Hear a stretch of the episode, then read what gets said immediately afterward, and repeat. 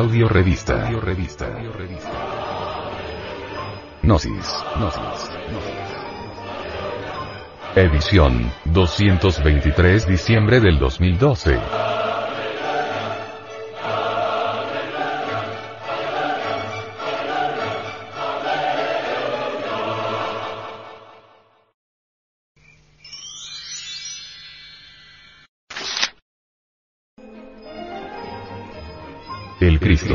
Unidad múltiple perfecta. Jesús de Nazaret, el gran Kabir, el gran iniciado gnóstico, uno de los miembros más exaltados de la orden de los esenios, y que viviera hace muchos siglos, allá, a orillas del Mar Muerto, trajo la doctrina del Cristo íntimo. El error de las gentes modernas consiste en creer que el Cristo es exclusivamente aquel gran maestro, Jesús Ben ese es su nombre local, pero eso es local. El Cristo es una fuerza cósmica, es el segundo logos, unidad múltiple perfecta. Es una fuerza como la electricidad, una fuerza como la de la gravitación universal, una fuerza como la del fuego, el agua, el aire, etc. Es una fuerza. Esa fuerza se expresa a través de cualquier hombre, también en una mujer, las mujeres también tienen el mismo derecho, que estén debidamente preparados, y eso es todo. Si el Cristo es cierto que se expresó y se sigue expresando a través del gran Kabir Jesús, no es menos cierto que se expresó a través de nuestro Señor Quetzalcoatl, y bien vale la pena leer la vida, pasión, muerte y resurrección del bendito Quetzalcoatl. Si bien es cierto que resplandeció, pues, en Quetzalcoatl, también no es menos cierto que un día brilló a través del rostro de Moisés, en el monte Nebo. No es menos cierto que se expresó en la India con el nombre de Krishna, pues el Cristo cósmico, donde quiera que haya un hombre que esté preparado, allí él se expresa. El Cristo no es un individuo, no es una persona, no es un yo.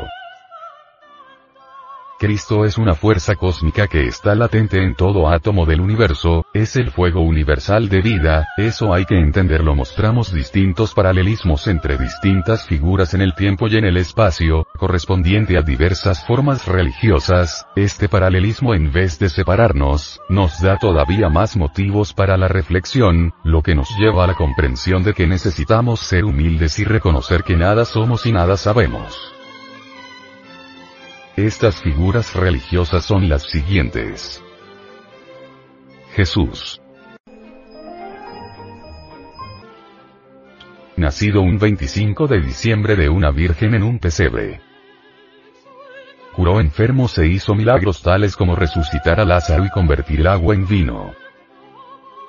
Se le recuerda con el pan y el vino, elementos del milagro de la transubstanciación murió crucificado y resucitó a los tres días para subir al cielo. Denominado el Mesías, el Salvador, el Redentor, etc. Buda. Nacido de la Virgen Maya un 25 de diciembre. Anunciada por una estrella y concurrida por hombres sabios con costosos regalos, reyes magos. Sanó a personas enfermas caminó sobre las aguas. Alimentó a 500 personas con una pequeña cesta de bollos. Aconsejó a sus seguidores a la pobreza y a renunciar al mundo terrenal. Fue sepultado y resucitado entre los muertos luego de que su tumba fuera abierta por una fuerza sobrenatural. Seguidamente ascendió hacia los cielos denominado el buen pastor, carpintero, alfa y omega, portador del libre pecado, maestro, la luz del mundo, redentor, etc. Dionisio.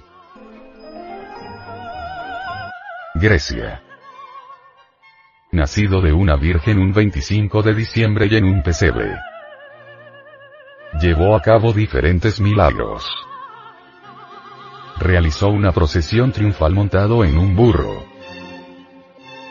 Transformó agua en vino. Dio de comer alimento sagrado a sus seguidores y recibieron así el cuerpo del Dios. Resucitó entre los muertos un 25 de marzo. es identificado con el símbolo del carnero y el cordero. Denominado como Rey de Reyes, el unigénito de Dios, el Redentor, el Salvador, el Alfa y el Omega. Krishna. India. Su natividad fue anunciada por una estrella. Krishna fue hijo de la Virgen de Baki, en una cueva, que al momento de su nacimiento fue milagrosamente iluminada por una estrella. Las vacas adoraron su nacimiento. El rey Kansa intentó buscar al Cristo hindú, ordenando asesinar a todos los niños varones nacidos esa misma noche. Krishna viajó mucho cumpliendo varios milagros resucitó muertos sanando leprosos, sordos y ciegos. La crucifixión de Krishna es representada por medio de una cruz y sus brazos extendidos. Atravesado por una flecha colgando de la cruz, Krishna fallecido descendió a los infiernos, pero definitivamente al tercer día ascendió a los cielos. Krishna es la segunda personificación de la Trinidad hindú. Mitras. Persia. Nació un 25 de diciembre, en una cueva, hijo de una madre virgen. Mitra descendió del cielo como hombre para salvar a la humanidad de sus pecados, siendo conocido como el Salvador el Hijo de Dios, el Redentor, el Cordero de Dios. Mitra viajó junto a doce discípulos convirtiéndose en un maestro e iluminador de los hombres fue sepultado en una tumba, de la cual resucitó de entre los muertos. Las sagradas comidas, pan y agua, o pan y vino, son simbólicamente el cuerpo y la sangre del sagrado Tauro, Dios. Los festivales mitraicos eran dos, uno hacia el solsticio de invierno, nacimiento, y otro hacia el equinoccio de primavera que simboliza a su muerte y resurrección. Osiris Horus Egipto. Nacido de la Virgen Isis un 25 de diciembre en un pesebre. Osiris fue asesinado y resucitó como inmortal del vientre de Isis con el nombre de Horus. Se le llamó KRST el ungido. Su nacimiento fue anunciado por una estrella y asistido por tres hombres sabios, reyes magos. Su padre terrenal se llamaba Sep que traducido es José. A los 12 años enseñaba en el templo, y a los 30 años fue bautizado. Su bautismo se efectuó en el río Larutana, río Jordán, por Anup el Bautista, quien fuera decapitado, Anup se traduce como Juan. Hizo milagros y exorcizó a los demonios. Caminó sobre el agua. Fue traicionado por Tifón, crucificado entre dos ladrones el 17 de abril sepultado en una tumba y al tercer día, 19 de abril, resucitó. Sus discípulos a su muerte y resurrección celebraban cada año en el solsticio invernal, el nacimiento del niño Salvador. Denominado el camino, la verdad y la vida, el Mesías, Dios convertido en hombre, el Hijo del Señor, el Verbo hecho carne, la verdad de la palabra. De seguro que si fuéramos escudriñando en las bibliotecas y en enciclopedias todavía encontraríamos más datos similares entre las distintas figuras representativas de las distintas religiones.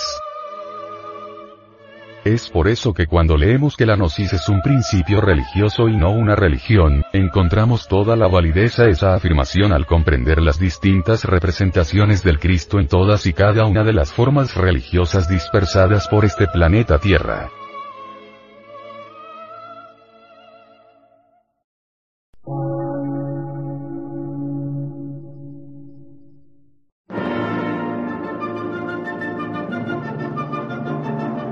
Emisora, gnóstica, transmundial. Por una nueva civilización y una nueva cultura, sobre la faz de la Tierra.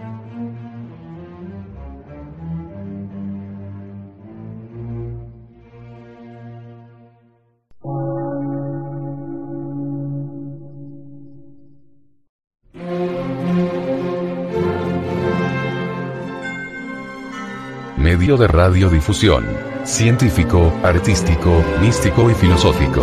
De la Asociación Colombiana de Centros de Estudios Gnósticos, Antropológicos, Psicológicos y Culturales. A. C.